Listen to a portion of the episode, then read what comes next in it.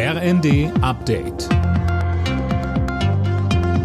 Stündlich neu. Auf den Punkt informiert. Ich bin Gisa Weber. Guten Tag.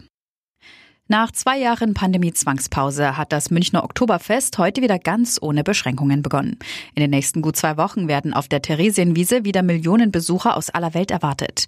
Der Münchner Infektiologe Christoph Spinner blickt gelassen auf die Wiesen. Die Immunkompetenz in der erwachsenen Bevölkerung ist vor allem durch die Impfungen, die ein echter Gamechanger in der Pandemie waren, deutlich gestiegen.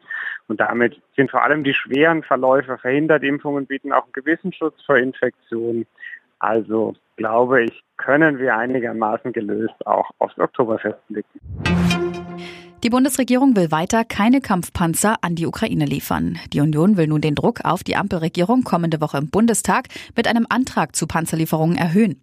Kanzler Scholz hatte die Haltung zuletzt damit begründet, dass Deutschland keine Alleingänge unternimmt. Der Deutsche Städte- und Gemeindebund fordert eine Energiepreisbremse. Hauptgeschäftsführer Landsberg spricht in der Neuen Osnabrücker Zeitung von einer Bazooka gegen Russlands Wirtschaftskrieg. Mehr von Tim Britztrup. Man müsse eine Rezession, sprunghaft ansteigende Arbeitslosigkeit und die schwierige Lage der Menschen verhindern. Denn genau das sei es, was Russland wolle, sagte Landsberg.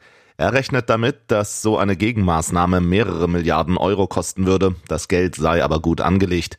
Gleichzeitig spricht sich Landsberg dafür aus, alle Kraftwerkskapazitäten zu nutzen, auch Kohle- und Atomkraft. Nach eineinhalb Jahren Pause ist heute das Revierderby in der Fußball-Bundesliga zurück. Dortmund trifft auf Schalke. Unter anderem spielen auch noch Augsburg und Meister Bayern gegeneinander. Am Abend hat Gladbach Leipzig zu Gast. Alle Nachrichten auf rnd.de